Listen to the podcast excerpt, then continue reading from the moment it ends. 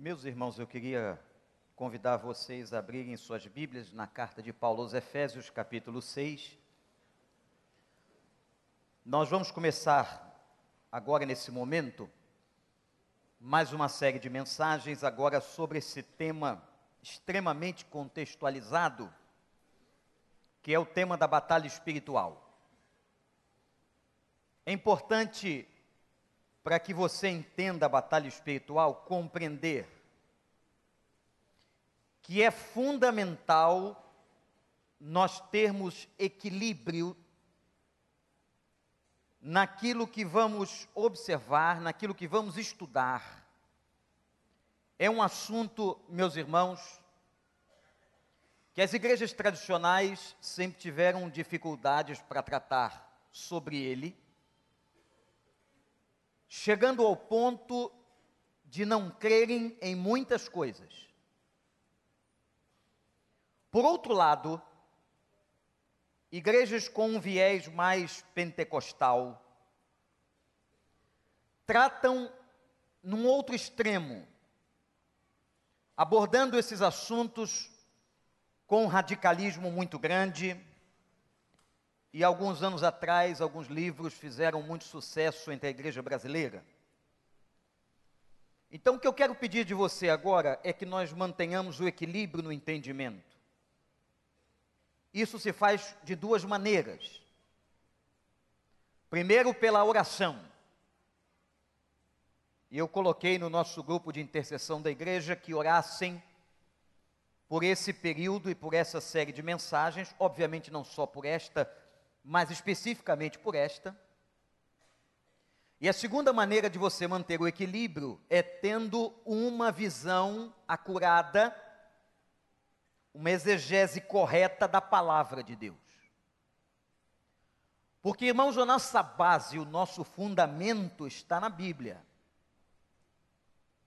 Então, tudo aquilo que vem e não está provido de uma fundamentação bíblica, é anátema. Então, para que você conheça, entenda, e cheguemos a uma visão equilibrada sobre batalha espiritual, nós temos que deixar os nossos extremos. Pedir a Deus que nos dê clareza de entendimento e que o texto seja revelado pelo Espírito a nós. Serão seis mensagens, cada uma terá uma tônica diferente. Eu convido você que esteja aqui em todas elas. Hoje à noite vamos continuar com a número dois. Mas agora olhe para o texto considerado texto áureo, texto básico sobre essa temática que está na carta aos Efésios. Capítulo 6, versículo 10. Paulo está terminando a carta é o último capítulo. E ele diz então: finalmente, finalmente fortaleçam-se no Senhor e no seu forte poder. Vistam toda a armadura de Deus para poderem ficar firmes contra as ciladas do diabo. Pois a nossa luta não é contra seres humanos, mas contra os poderes e autoridades, contra os dominadores deste mundo de trevas, contra as forças espirituais do mal nas regiões celestiais. Eu queria repetir o versículo 12. Vejam como esse versículo e como esse texto não é de fácil entendimento. Pois a nossa luta não é contra seres humanos, mas contra poderes e autoridades, contra dominadores. Poderes, autoridades e dominadores deste mundo de trevas, contra as forças espirituais do mal nas regiões celestiais.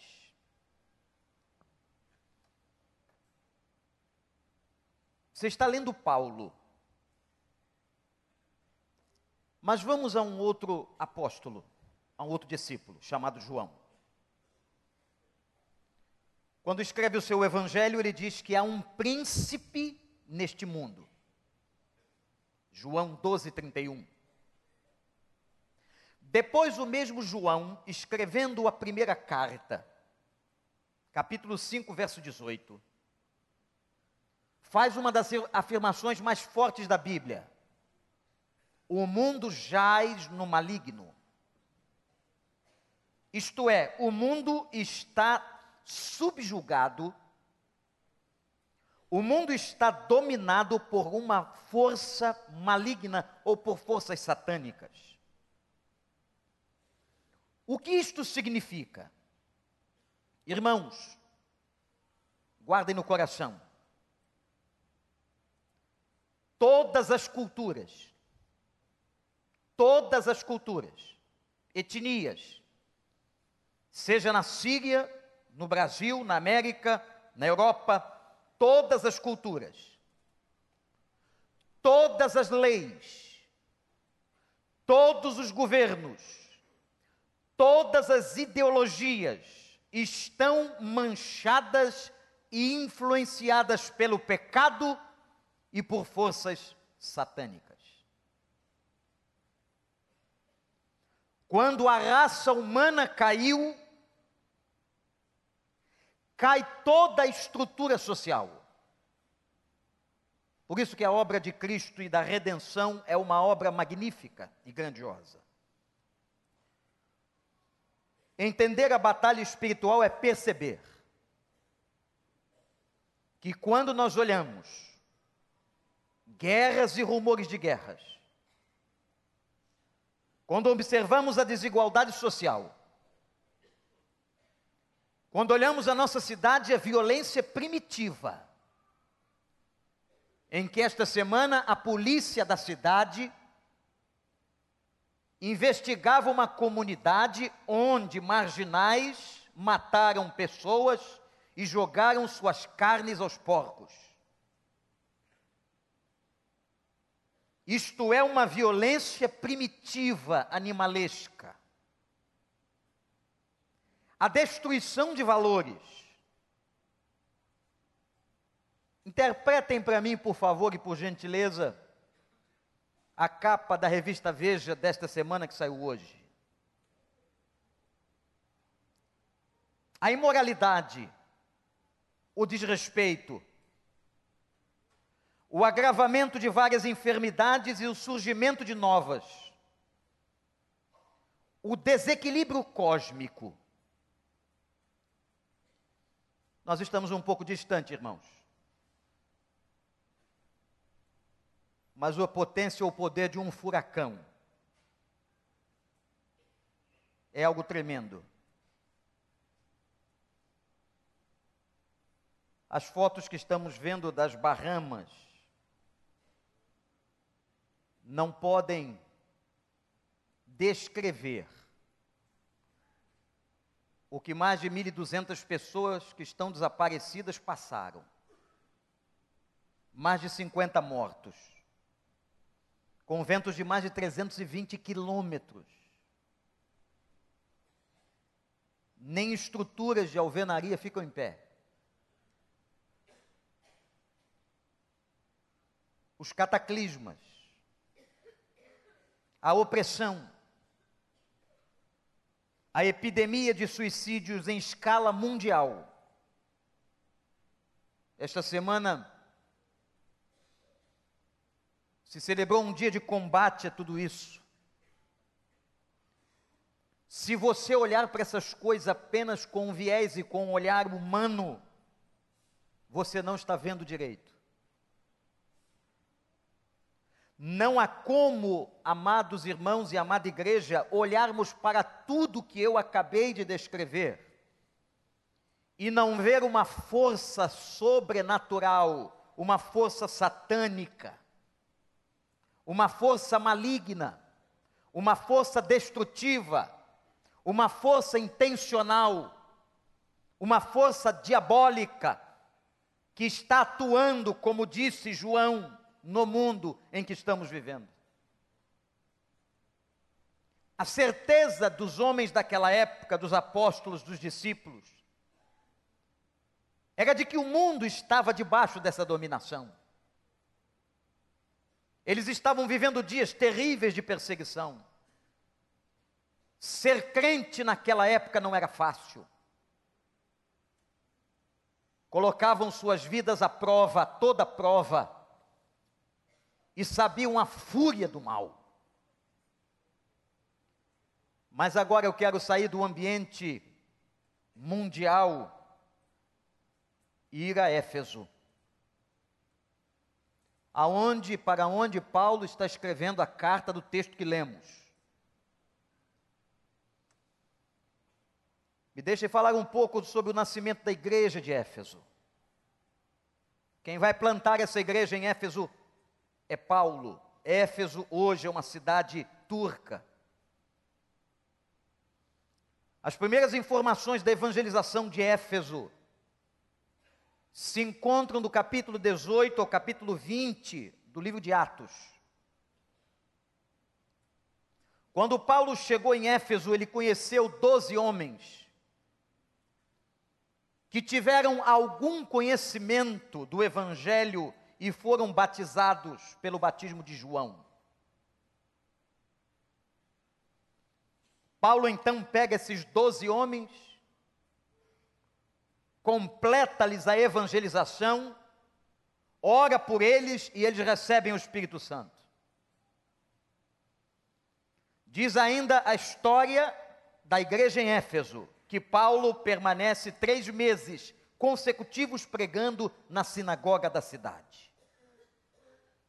E diz a Bíblia que ele encontra na cidade uma dura resistência uma forte influência satânica.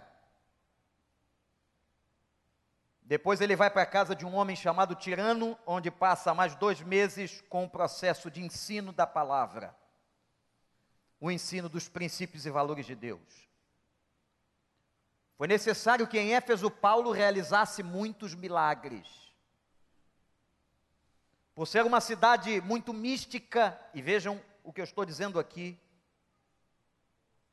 como que os ambientes são propícios a atuações místicas e a outras coisas. Mas era interessante que eles levavam os lenços de Paulo e os aventais de Paulo para curar doentes. A cidade de Éfeso, que era uma cidade muito grande àquela época,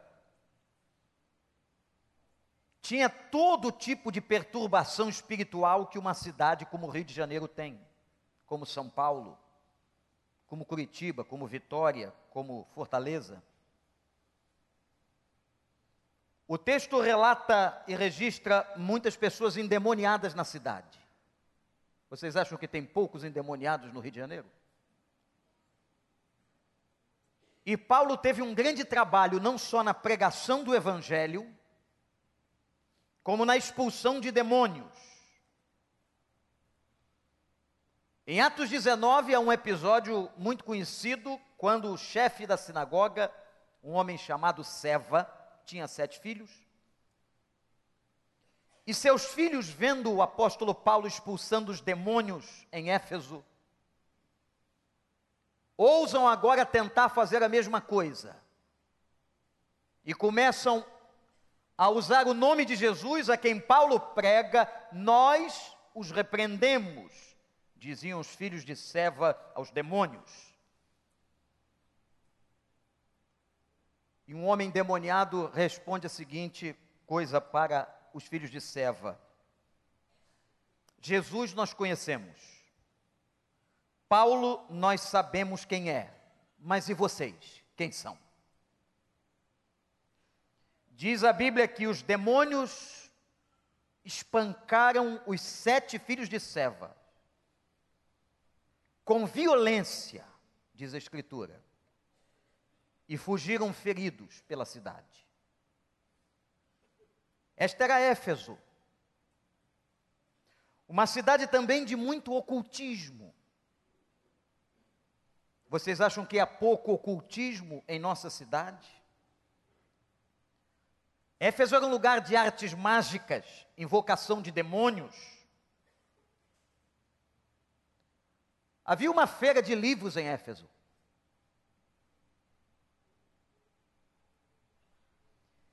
E quando essa feira foi investigada, 50 mil dracmas em livros foram queimados. Eu estou apenas descrevendo a cidade e o contexto de Éfeso. Uma cidade idólatra. Vocês acham que há pouca idolatria no Rio de Janeiro? A Artemisa, deusa, chamada Diana dos Efésios, eles acreditavam que uma imagem de Diana havia caído dos céus. E um homem chamado Demétrios, veja se isso lhe é familiar, começa a fazer pequenas imagens de Diana para vender, usurpando da fé das pessoas. Ia ao templo de Diana e vendia suas miniaturas, lucrando com a fé daquelas pessoas na cegueira espiritual. Quando Paulo começa a pregar o evangelho, obviamente vocês imaginam o que aconteceu? A cidade começa a ganhar o impacto da palavra, o ocultismo começa a ser combatido, o misticismo começa a ser combatido, o demonismo começa a ser combatido, demônios estavam sendo expulsos e há um grande tumulto na cidade de Éfeso. Diz o verso 29 do capítulo 19 que em pouco tempo a cidade estava em tumulto. E houve um tumulto tão grande, isso me chamou a atenção no verso 32, que a maior parte do povo que estava ali não sabia o motivo daquela reunião, daquela manifestação. Pessoas foram a uma manifestação pública sem saber por que estavam ali e usadas pelos demônios causavam, diz o texto, grande confusão. Irmãos, parece que eu estou lendo um jornal da cidade do Rio de Janeiro. Parece que eu estou lendo alguma coisa que você viu na internet sobre feira de livros. Coisa extremamente importante. Sobre atuação maligna, sobre ocultismo, sobre magia. É por isso que o estudo que vamos fazer, estamos começando, é extremamente atualizado, contextual. Agora, a igreja de Éfeso, que Paulo acabara de organizar, com aqueles doze irmãos convertidos, que eram originalmente discípulos de João, ela passa uma advertência. O que, que Paulo faz? Ele vai chamar os presbíteros de Mileto, da igreja de Mileto, em Éfeso, e diz o seguinte a eles, no capítulo 20: Tomem cuidado que lobos ferozes penetrarão na igreja, os atacarão, não pouparão o rebanho. Versículo 30: torcerão a verdade para atrair gente. Eu vou repetir: torcerão a verdade para atrair gente. Pessoas que, em nome de ganância financeira ou de algum tipo de interesse, distorce a palavra para atrair pessoas aos seus interesses mais particulares. Irmãos, essa igreja, que nasceu em Éfeso, que nasceu num contexto extremamente difícil, de grande batalha, essa igreja é advertida por Paulo em Atos. Alguns anos depois, ela é advertida por Paulo na carta. E no final do primeiro século, essa igreja está absolutamente em crise.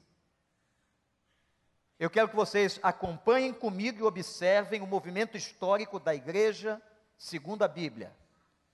Em Atos, ela é advertida: cuidado, cuidado, irmãos, cuidado com os lobos devoradores, cuidado com toda a forma demoníaca que essa cidade vive. Cuidado que esses lobos penetrarão a igreja, atacarão o rebanho, torcerão a verdade.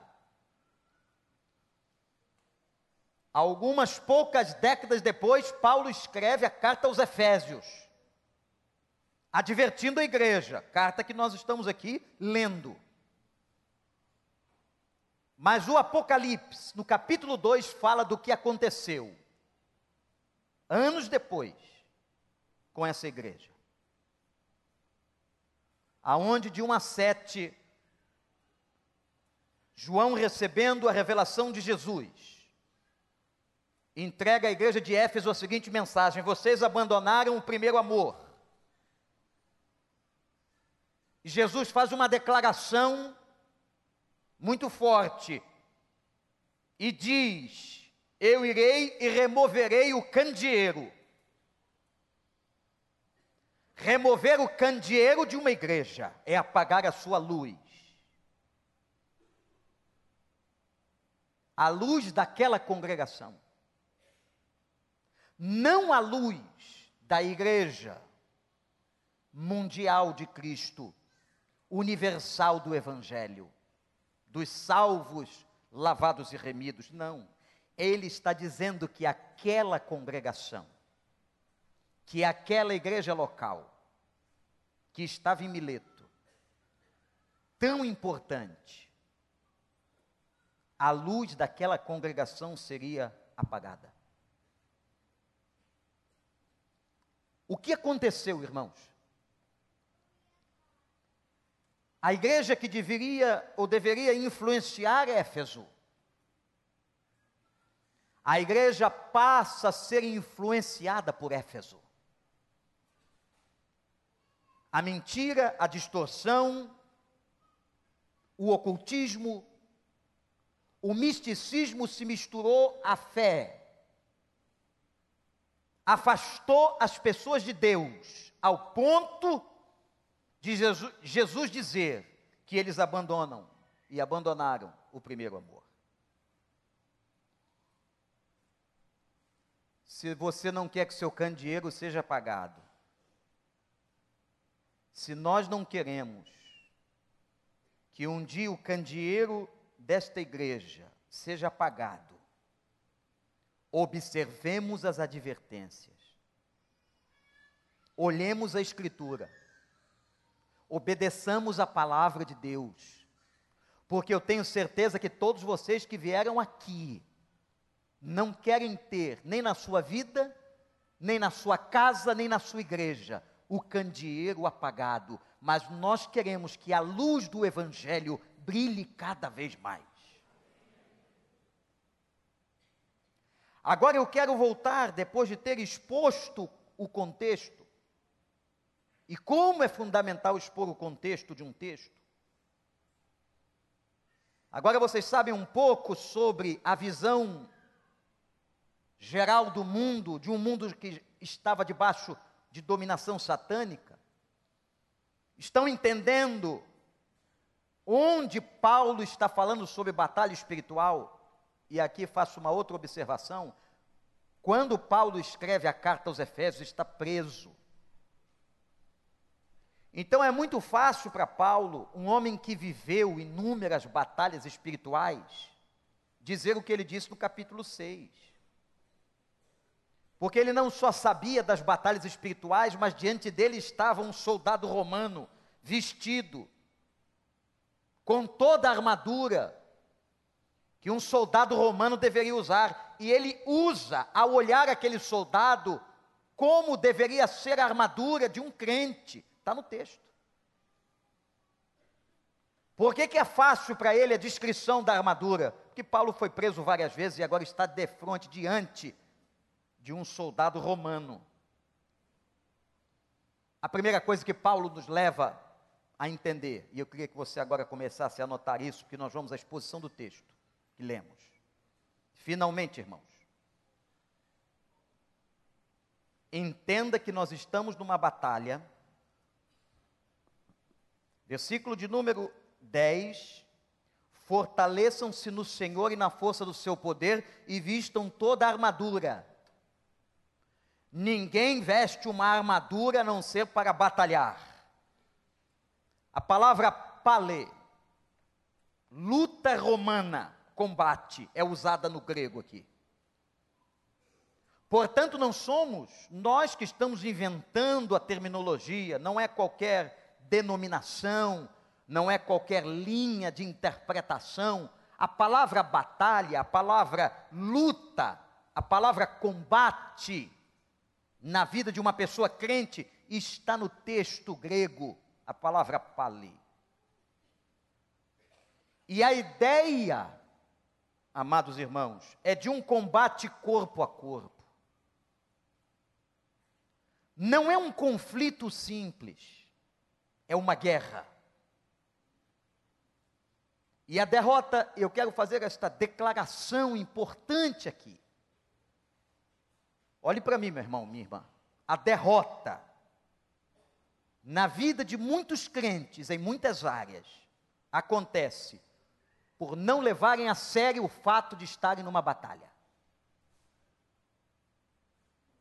pela falta de consciência de que nós vivemos uma batalha espiritual. A derrota acontece por um desprezo. A derrota acontece por crentes carnais, que se acostumaram às coisas da igreja, que perderam o primeiro amor. A derrota acontece porque não mais buscam o Senhor. A derrota acontece porque veem a vida cristã apenas religiosamente. A derrota acontece porque não estão atentos ao que a Escritura diz, de que nós não estamos numa praça onde nós estamos brincando com a vida. Nós estamos, depois que assumimos o Evangelho, numa luta, numa pale, numa briga, numa guerra. Por isso, Paulo diz: revistam-se de uma armadura. E quando Paulo trata aqui, irmãos, ele trata sobre experiências com forças satânicas. A questão da experiência de crentes com demônios é muito subjetiva e pessoal. Mas há vários relatos históricos que tratam do assunto, eu vou mencionar apenas dois de dois homens que eu respeito como pensadores da Bíblia. Robert Louis diz que encontrou numa estação ferroviária de Edimburgo a figura de Satanás. Como foi sua experiência, não sabemos. Como se deu esse encontro, não sabemos mas sabemos da seriedade de um homem como ele. O outro exemplo é Martim Lutero, que vai escrever num dos seus textos combates que travou pessoalmente com Satanás.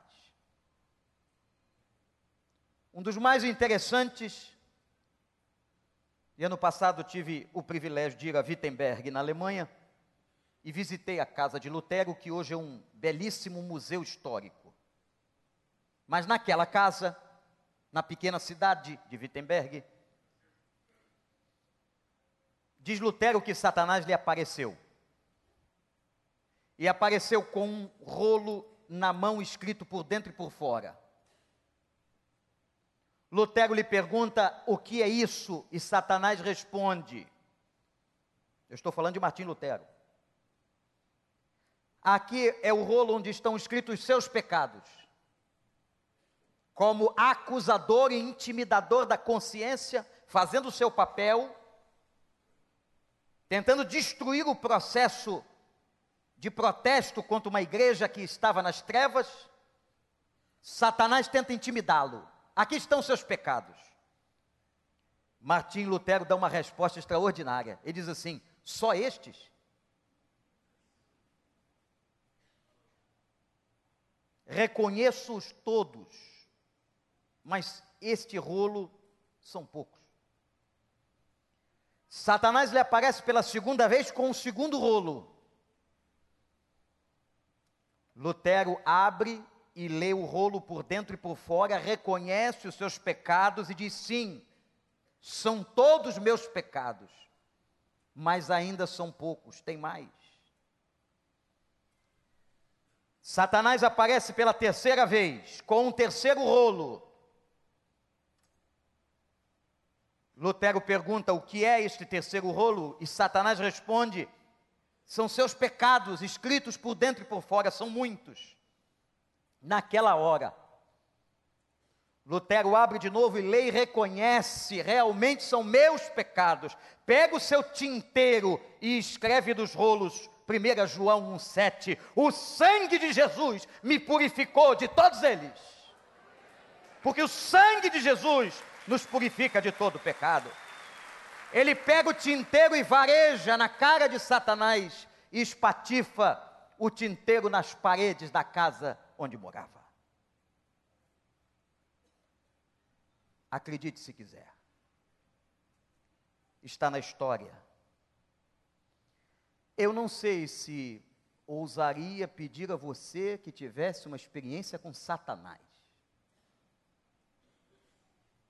Quem quiser, Fique à vontade. Para ele aparecer, basta chamar.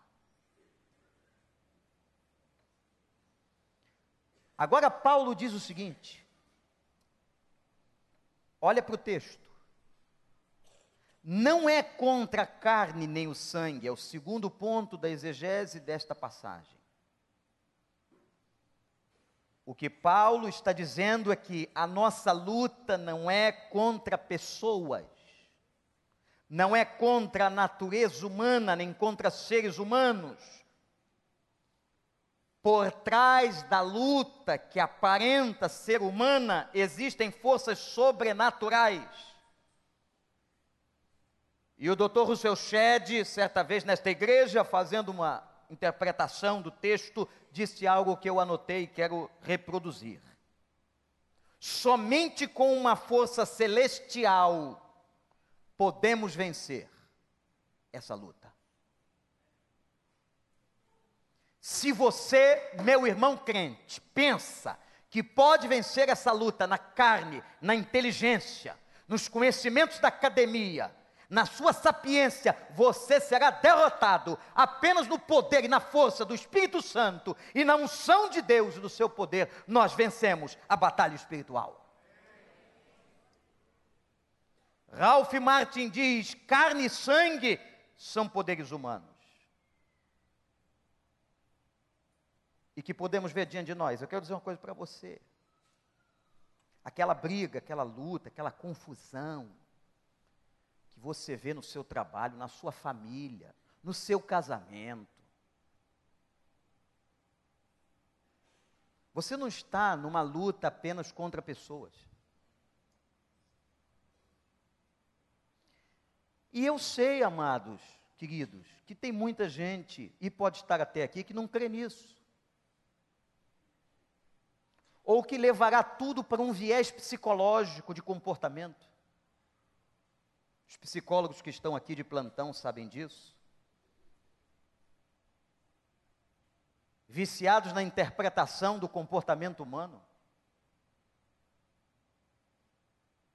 Há muitas pessoas que vão dar interpretação, e faz parte das suas profissões, aos problemas que as pessoas têm, às lutas que se trava, aos desajustes familiares, às crises existenciais.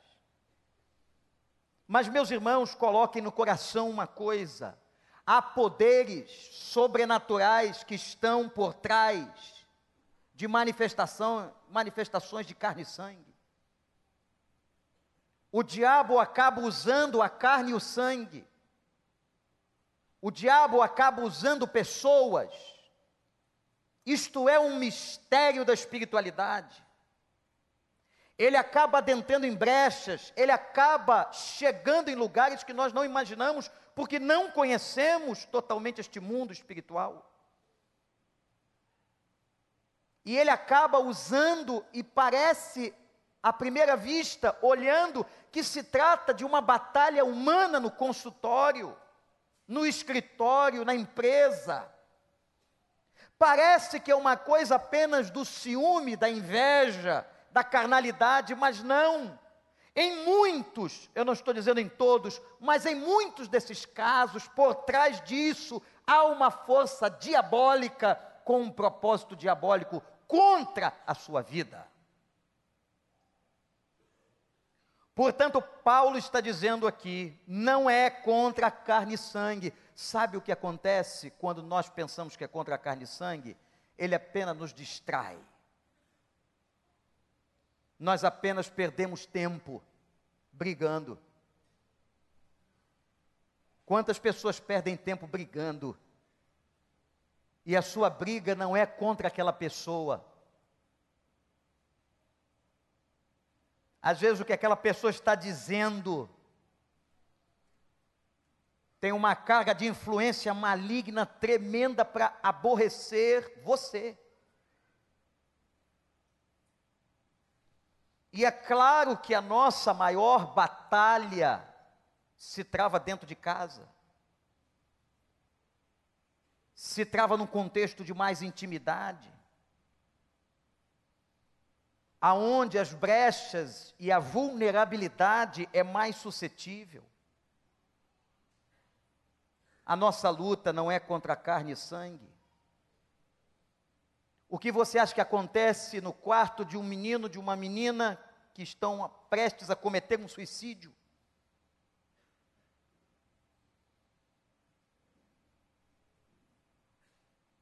O que está acontecendo naquele quarto ali? Será que são apenas as perturbações psicóticas, pastor Daniel? De uma pessoa em confusão mental? Não. Não são apenas as confusões psicóticas, não são apenas as manias da bipolaridade, mas há uma forte influência. Porque o ministério satânico contra nós, crentes, é matar, roubar e destruir. Palavras de Cristo. A luta que você está tendo, meu irmão, minha irmã, não é contra a carne, não é com gente. A luta que você está passando tem outros componentes. Creia nisso. O mundo jaz no maligno, estamos numa batalha. Aquele que não quer pertencer ou entrar nesta batalha, não pode ser crente. Se você é crente, se você aceitou Jesus como Salvador, foi batizado no Espírito de Deus e o tem, você enfrentará lutas. Nós estamos numa batalha. Se nós não atentarmos à advertência que Paulo está fazendo aqui em Éfeso, como aquela igreja não atentou, poderemos ter o mesmo fim que a igreja teve lá em Apocalipse, capítulo 2. Se o que você estiver ouvindo aqui hoje, preste atenção, meu irmão, isso é palavra profética. Se aquilo que você está ouvindo aqui hoje não é de obediência, seu coração não está atento, amanhã sua vida poderá sofrer muitas consequências por uma desatenção, como aconteceu em Éfeso, registrado em Apocalipse capítulo 2.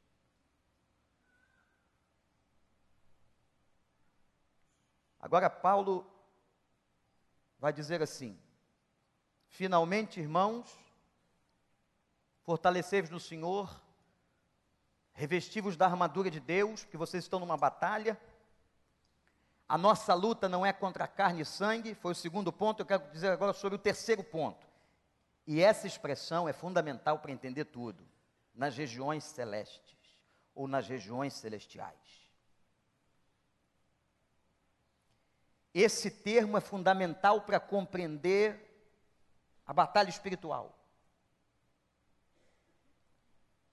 Esse termo, regiões celestiais, é usado cinco vezes na carta aos Efésios.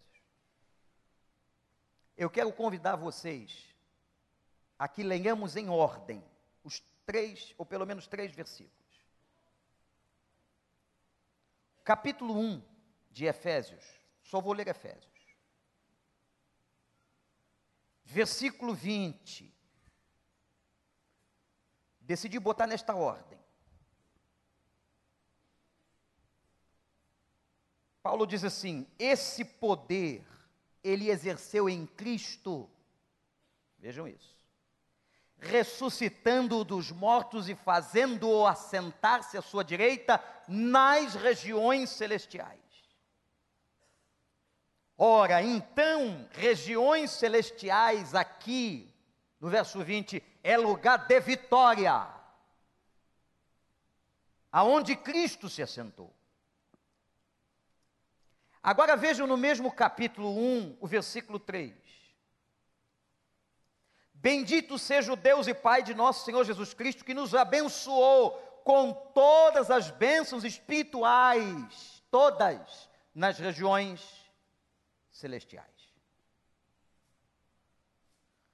Agora olhem o capítulo 3, o verso 10. A intenção dessa graça, ele está falando da graça de Deus. A intenção dessa graça era que agora, mediante a igreja, a multiforme sabedoria de Deus se tornasse conhecida dos poderes e autoridades nas regiões celestiais. Irmãos, agora olhem para cá. Regiões celestiais, na ordem que lemos, primeiro, são lugares onde Cristo se apresenta em, se apresenta em vitória. Segundo, regiões celestiais são os lugares de onde emanam toda sorte de bênçãos espirituais. Está aí. É das regiões celestiais que fluem as bênçãos na vida do povo de Deus. Terceiro, regiões celestiais é de onde se dá testemunho da sabedoria de Deus. Isto é, isto é, regiões celestiais que testemunham sabedoria são lugares de proclamação. Meus amados irmãos, e agora Paulo está dizendo que as batalhas espirituais se dão em regiões celestiais. Vejam como nós não conhecemos os mistérios regiões celestiais, pelo que lemos aqui, são lugares que geograficamente não sabemos onde exatamente ficam. Há toda uma simbologia na expressão, mas são lugares onde reina o governo de Deus. De um Cristo vitorioso que assentou-se no trono, de bênçãos das mais variadas para a vida dos crentes e lugar de proclamação. Ora, trago-lhes uma notícia extraordinária e maravilhosa. Satanás, o diabo e seus anjos foram lutar contra nós e para nos atingir e eles entram nas regiões celestiais, nos lugares de bênção, nos lugares de vitória. Sabe por que isto é maravilhoso? Porque isto faz e declara, agora e sempre, a sua derrota. A batalha se trava nas regiões que já estabeleceram o governo de Deus. Os poderes malignos já estão condenados e fracassados. Louvado seja o nome do Senhor. A derrota de Satanás, ele está pisado. Ousou entrar nas regiões celestiais para decretar a sua própria vitória e será aniquilado e destruído em tempo oportuno. Louvado seja o nome do Senhor. Gosto de apresentar hoje, na segunda pregação, e aqui eu dou uma palavra às mulheres. O primeiro encontro que Satanás teve com o ser humano foi lá no Éden, com uma mulher E vamos ver biblicamente onde começou a história do empoderamento feminino. E o que isso significa na Bíblia. Não, não estou aqui falando da sua interpretação sociológica, psicológica, filosófica. Eu estou falando de Bíblia. Eu só prego Bíblia. É só a Bíblia. Agora, se a Bíblia vai contra ou a favor dos seus princípios, é um problema seu e de Deus. Esse púlpito pregará a Escritura. Então, eu vou mostrar para você hoje de noite como é que começou a história do empoderamento feminino na Bíblia. E não é nada novo. É tão velho quanto o diabo. Que está destruindo pessoas, mulheres, filhos, famílias, casamentos, sociedades e uma série de outras coisas. Mas os homens não, não fiquem contentinhos não, porque o negócio de vocês ficou ruim a beça depois.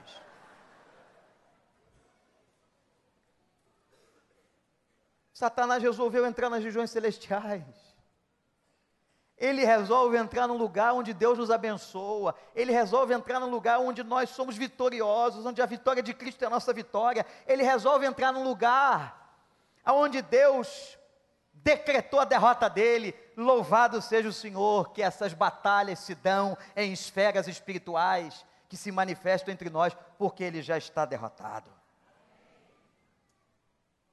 Finalmente, irmãos, eu quero me prender literalmente ao texto. Finalmente, irmãos, olha de novo o versículo 10 do capítulo 6. Fortaleçam-se no Senhor e no seu forte poder. Vistam armadura, porque há uma batalha. Para poderem ficar firmes contra ciladas, armadilhas do diabo.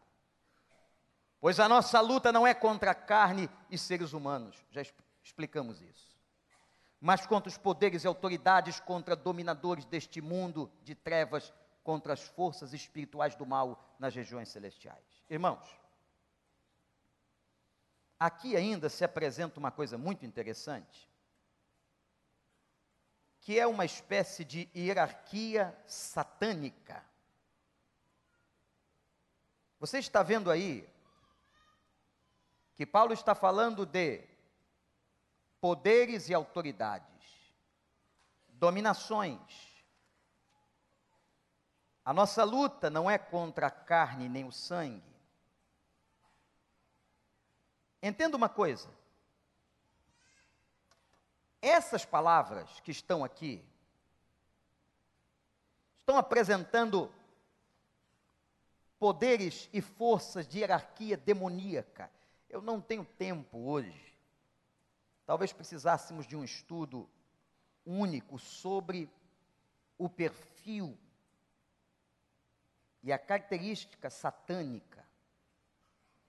Mas assim como anjos têm as suas hierarquias, o anjo, o arcanjo, e sabemos que quando Satanás cai do céu, leiam isso em Isaías 14, e Ezequiel 28.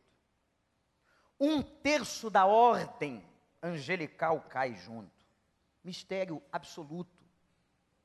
Como que o sentimento de pecado adentrou o lugar do trono de Deus, no coração de Lúcifer.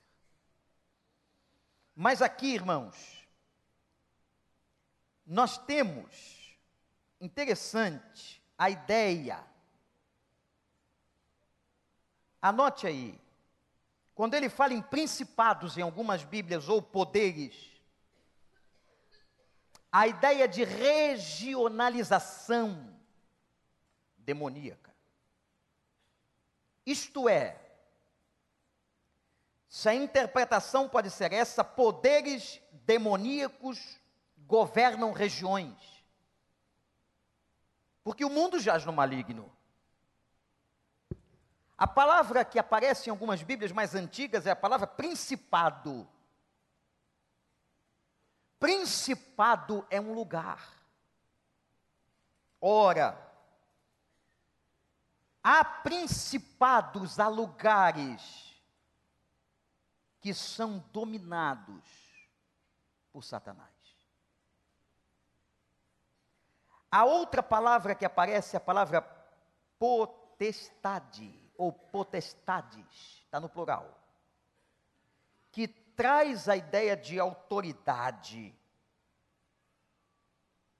O que nos remete à interpretação clara, segundo os expositores bíblicos, de que Satanás domina autoridades. é capaz de controlar a mente de uma autoridade se essa não estiver cativa a Cristo.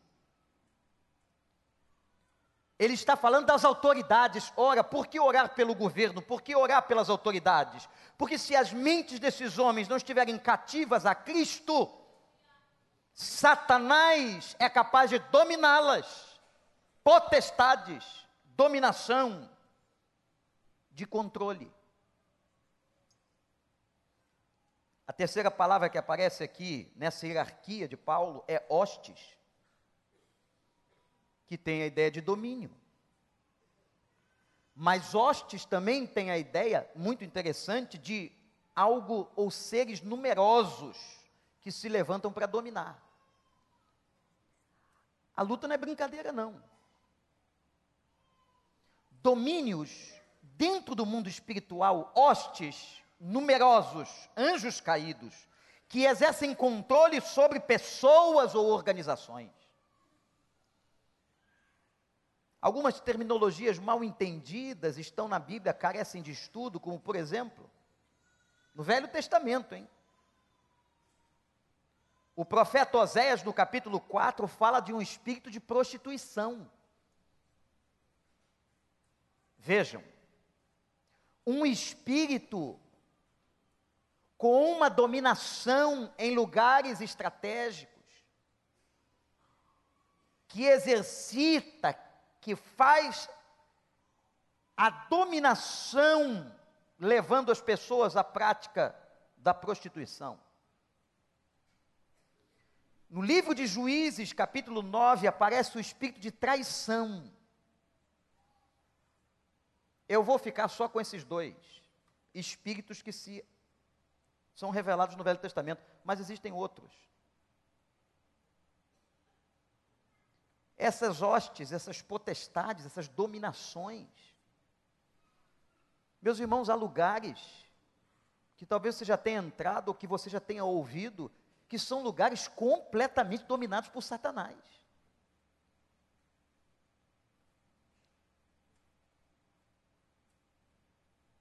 Infelizmente, se você ver na televisão o relato e as imagens de um, um presídio, aonde toda a miséria humana é exposta. Conversava essa semana com um de nossos membros que toma conta do Centro Educacional de Menores, que não é um centro de educação, aonde toda toda a miséria, todo o lixo de um ser humano. Irmãos, há dominações, há potestades, há hostes, principados. Quando alguns anos atrás, uma autoridade desta cidade revelava que ia buscar orientações aos pés de uma entidade maligna, um cacique. Quando, alguns anos atrás, se revelou o Vale do Amanhecer na cidade de Brasília, aonde pessoas invocavam o nome do diabo, literalmente em céu, a céu aberto, e clamavam pela queda de pastores e ministros do Evangelho. Eu não sei se você sabe que isso existe, isso existe. Porque ao ferir um pastor, dispersa o rebanho. Há potestades, há poderes, há hostes que estão aqui no texto, quando Paulo diz: olhe para a sua Bíblia.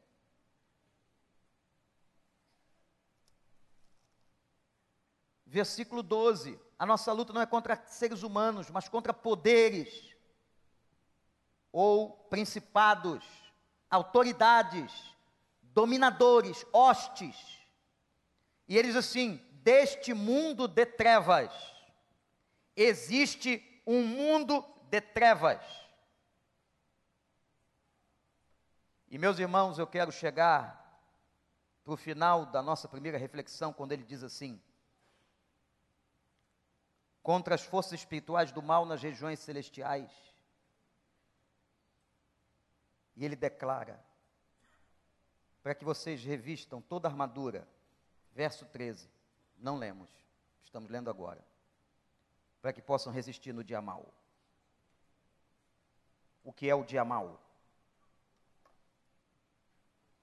O dia mal é o seu dia mal. Simples assim. Os dias das nossas maiores fragilidades. O dia em que estamos na batalha mais intensa. O dia em que a sua fragilidade é física, a enfermidade física. O dia em que é a enfermidade emocional. As doenças, as depressões, constituem, caracterizam os nossos dias maus. As debilidades espirituais, de crentes que não oram, não leem a palavra, gerando um dia mau. Paulo diz assim: estejam preparados para que vocês possam resistir no dia mau. Agora, importante, igreja, não tenham medo. Não tenham medo. Preparem-se e resistam como um soldado, armados na armadura de Deus. E eu quero lhes declarar, igreja, a armadura, isso é importante. Às vezes a gente lê o texto e não observa a colocação. O coloquial do português é perfeito. A armadura é de Deus. Ora, se a armadura é de Deus, não é do soldado romano. Se a armadura é de Deus, ela é perfeita não há falha, não há como você ser derrotado, não há como você ser machucado, não há como você ser destruído, não há como você morrer. O Senhor é aquele que fortalece e reveste a tua vida. A armadura é de Deus. Vistam a armadura. Diz Paulo: vistam a armadura. Não podemos viver sem ela. Não podemos caminhar esta semana sem ela. Não podemos ter casamento sem ela. Não podemos trabalhar sem ela. Não podemos estudar sem ela. Não podemos viver sem ela. Ela é a armadura que nos defende. É do Senhor. Porque na minha carnalidade, fragilidade, sapiência, humanidade, sabedoria humana, faculdade, disso daquilo, mestrado, doutorado, você é derrotado com tudo isso junto, com todos os diplomas que você tem. Por isso, doutor Shed, monstro da interpretação, disse: é só o poder de Deus, é só uma força maior, é só um poder maior. E aí eu volto para o início da passagem onde ele diz assim: fortalecei-vos no Senhor bebam do Senhor, busquem ao Senhor, amem ao Senhor, obedeçam ao Senhor, fortaleçam-se no Senhor e no seu forte poder.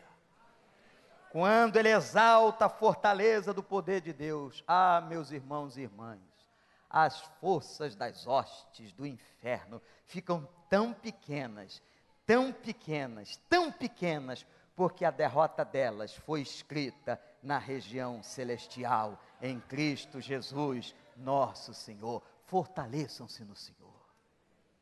Igreja, busque o Senhor.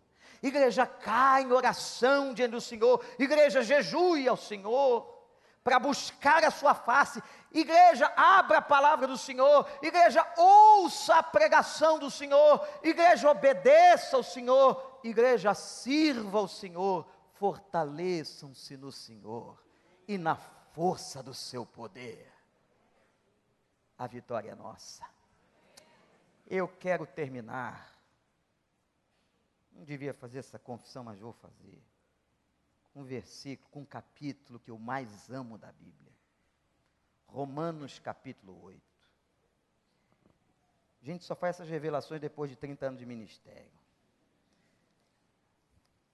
Romanos capítulo 8. Eu quero que você vá para casa com isso aqui. Depois de ter aprendido como vai viver, como é que você vai viver amanhã, como é que você vai interagir com essa batalha, com essa loucura que está acontecendo lá com seus filhos, sua casa, seu trabalho, sua vida emocional. Você tem que ir para casa com isso aqui, verso 37 do capítulo 8. Mas em todas estas coisas, eu mesmo, Paulo, somos mais que vencedores por meio daquele que nos amou. Pois estou convencido que nem a morte, nem vida, nem anjos, nem demônios, nem o presente, nem o futuro, nem quaisquer poderes, nem altura, nem profundidade, nem qualquer outra coisa na criação será capaz de nos separar do amor de Deus que está em Cristo Jesus, nosso Senhor. Aleluia! Louvado seja o nome do Rei, o nome do Senhor. Feche os seus olhos e o adore. Feche seus olhos e glorifique. Porque nas regiões celestiais a tua vitória está escrita. Revista-se agora da armadura de Deus. Pede o Senhor para te cercar. Coloque essa armadura em tua vida. E a batalha, a batalha, a batalha já foi vencida na cruz essa batalha já nos foi dada a vitória. Nós somos mais do que vencedores naquele que nos amou. Ore ao Senhor, meu irmão. É a sua vida, só você pode cuidar dela, só você, nem o pastor da sua alma pode. Nem o pastor da sua alma pode cuidar da sua vida. Só você. Clame, clame, ninguém se movimente agora, só ore, ore. Clame ao Senhor. Peça a Deus misericórdia Pede a Deus revestimento. Lembra que você é crente, entrou numa luta, mas da qual você já tem vitória. E Jesus diz assim: enquanto eu não chego, enquanto eu não venho arrebatar a igreja, revistam-se da minha armadura, para que possais resistir no dia mau, contra todas as ciladas e astúcias do diabo.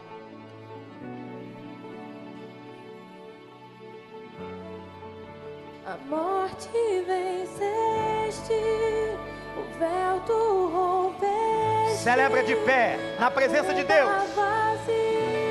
Celebre, igreja. Igreja do Senhor, celebra de pé.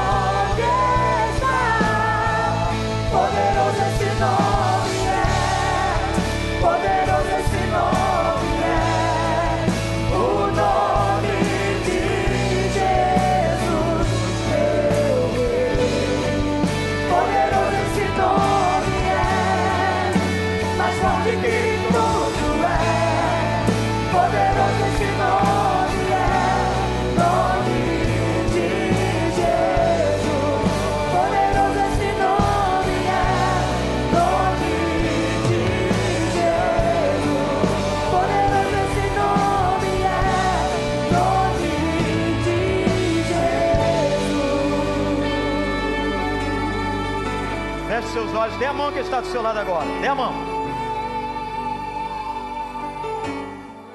A gente pregou a palavra aqui, esse cântico diz assim, nós vamos cantar isso. No início era a palavra. A palavra se materializou em Cristo Jesus. E a materialização da palavra em Cristo é que nos deu a vitória na cruz do Calvário. E o profeta dizia que tudo seria colocado debaixo dos cabelos dos seus pés. E foi. E o último guilhão foi vencido, que foi a morte. E quando ele ressurgiu do túmulo, todas as cadeias de aprisionamento foram quebradas. A morte venceu. O véu ele rompeu. A tumba ficou vazia. Aleluia, Senhor. Ó, oh, Senhor, fortalece a igreja.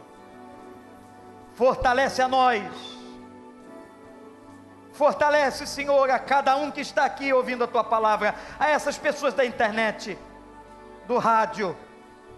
Fortalece, Senhor. Nós precisamos do Senhor. Nós declaramos a nossa incompetência, a nossa fraqueza, Senhor. Ah, se o Senhor não for conosco, se o Senhor não nos ajudar, nós somos fracos demais, Senhor. Nós não temos como lutar contra tanta força mas nós te glorificamos por sermos vencedores. Que um dia o Senhor escreveu a nossa vitória nos lugares celestiais. E caia por terra agora todo inimigo de Deus, toda dominação na vida, na família, de qualquer irmão e irmã que estiver aqui, caia por terra agora, Senhor. E que a tua vitória seja decretada nesta vida, como já foi nas regiões celestiais. Reveste, Senhor.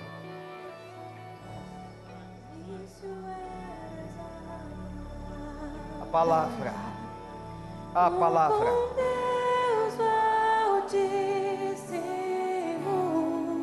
Diz isso, irmão. Diz, minha irmã. O mistério de tua glória Cristo em ti. Cristo em ti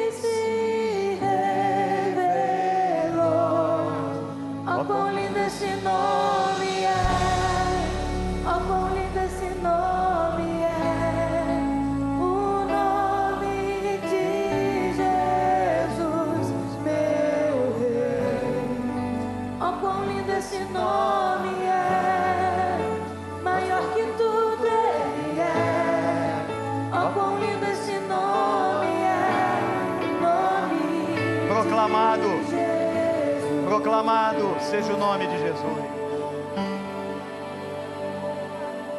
Diga esse nome. Olha a história da salvação. A história da nossa salvação.